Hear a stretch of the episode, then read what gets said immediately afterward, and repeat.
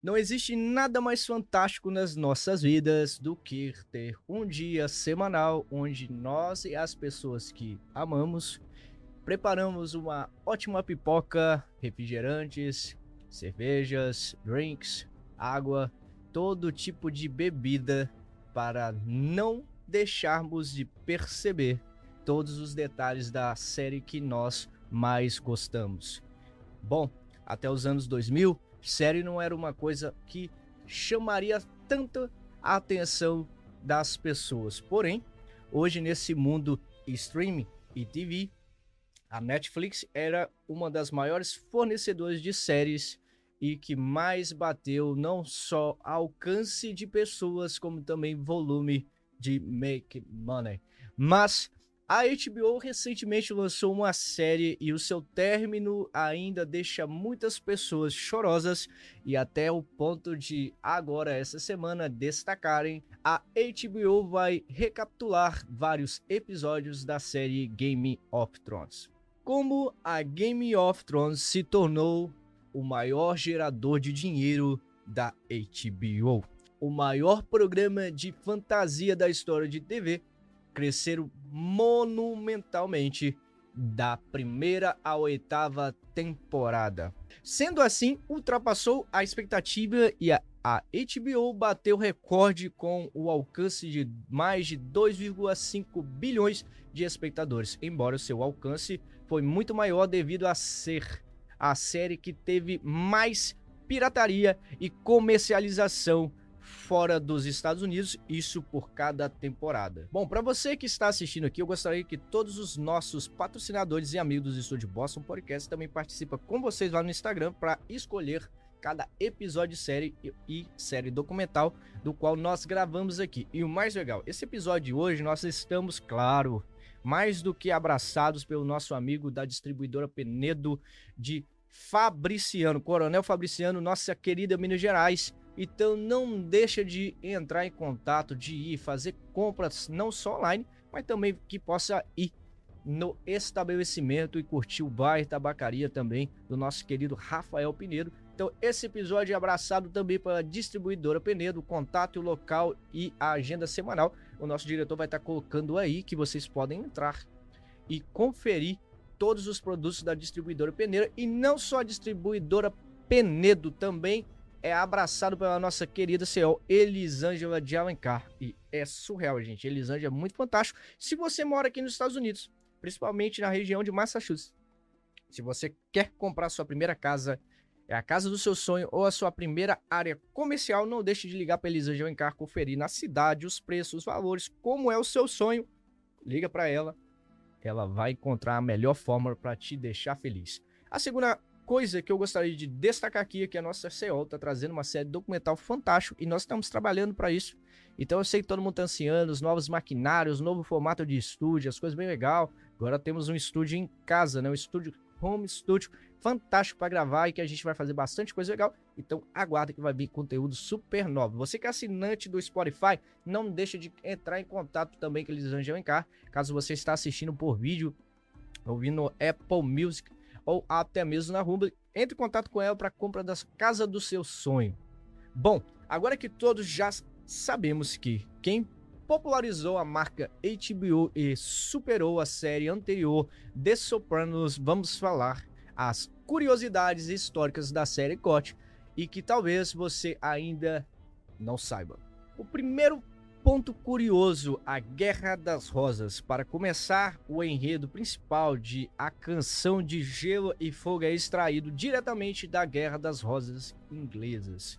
A guerra durou gerações e foi bastante complicada, especialmente porque todos na história inglesa têm mais de um ou três nomes, mas se resumiu a uma luta pelo trono inglês entre os Lannisters e Lannisters e os Yorks Starks completa com o menino rei.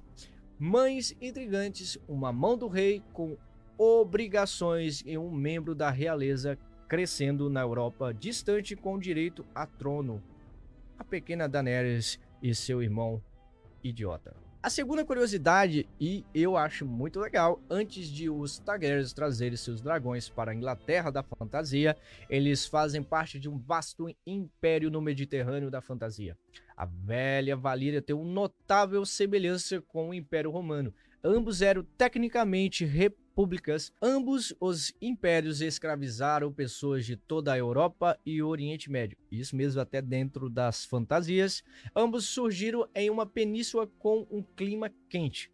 Ambos construíram entradas e prédios com tecnologia extremamente avançada para a época. E ambos acabaram desabando, levando a séculos de conflitos. A terceira curiosidade: Pompeia e os terraços rosa e branco. Na história real, é claro, houve toda uma confusão de fatores diferentes que levaram à queda de Roma, como invasões e dependência excessiva de trabalho escravo e gastos militares excessivos. Mas no mundo de Marte, Valíria meio que pega fogo, é destruída em um único cataclismo natural. Essa destruição vulcânica vem de eventos do mundo real, como a erupção do Monte Vesúvio, que enterrou completamente as antigas cidades romanas de Pompeia em cinzas ardentes.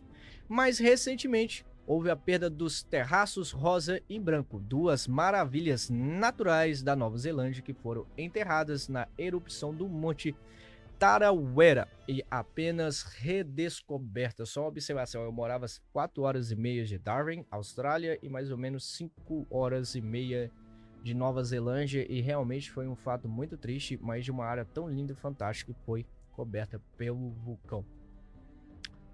A quarta curiosidade é o jantar negro e o massacre de Glencoe. Sim, o casamento vermelho é de fato baseado em uma história verdadeiras. Duas histórias de fato verdadeiras, para ser exato, e ambas na Escócia. O massacre de Glencoe aconteceu em 1691, quando os clãs da Escócia receberam ordens de colocar de lado o deposto rei Jaime VII em favor do rei Guilherme de Orange. Os MacDonalds assinaram seu juramento a William, mas o documento foi entregue com atraso. O pessoal de William não gostou disso, então eles enviaram 120 homens para McDonald's.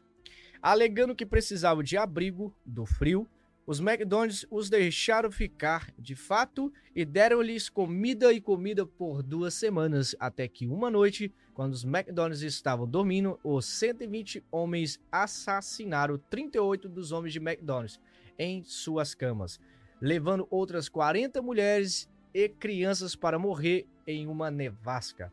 A quinta curiosidade: Muralha de Adriano. Havia uma parede real no norte da Inglaterra, embora não fosse feita pelos mágico. A muralha de Adriano foi construída para marcar o extremo norte do Império Romano na Grã-Bretanha, entre a Inglaterra e a Escócia, e para manter afastado dos selvagens ou melhor, os escoceses. A sexta curiosidade, o fogo grego. Wildfire não é apenas uma invenção mágica da Grey. É baseado no fogo grego, um composto usado pelos gregos bizantinos no século 7 a receita exata para o fogo grego ainda é desconhecida até hoje, mas supostamente a substância pode pegar fogo em contato com água, destruindo navios inimigos antes que eles chegassem à terra. A sétima curiosidade: William o Conquistador. Na história real da Inglaterra, Guilherme o Conquistador era um duque bastardo da Normandia que queria governar todos os sete reinos da Inglaterra.